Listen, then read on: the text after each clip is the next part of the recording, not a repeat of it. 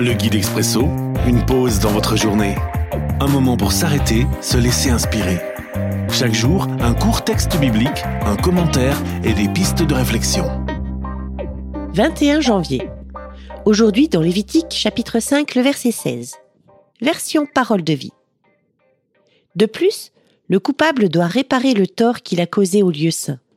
Non seulement il rembourse tout, mais il paye en plus un cinquième de cette somme, et il donne tout au prêtre.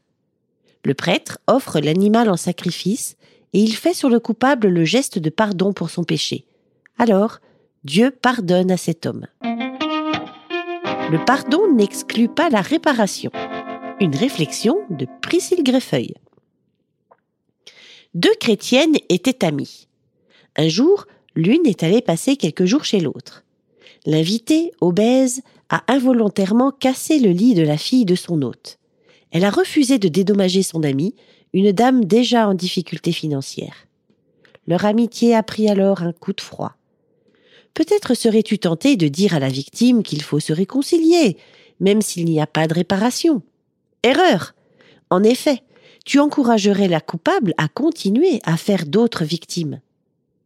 Dieu, dans ce texte, nous enseigne qu'avant de renouer une relation, le tort doit être réparé avec une pénalité.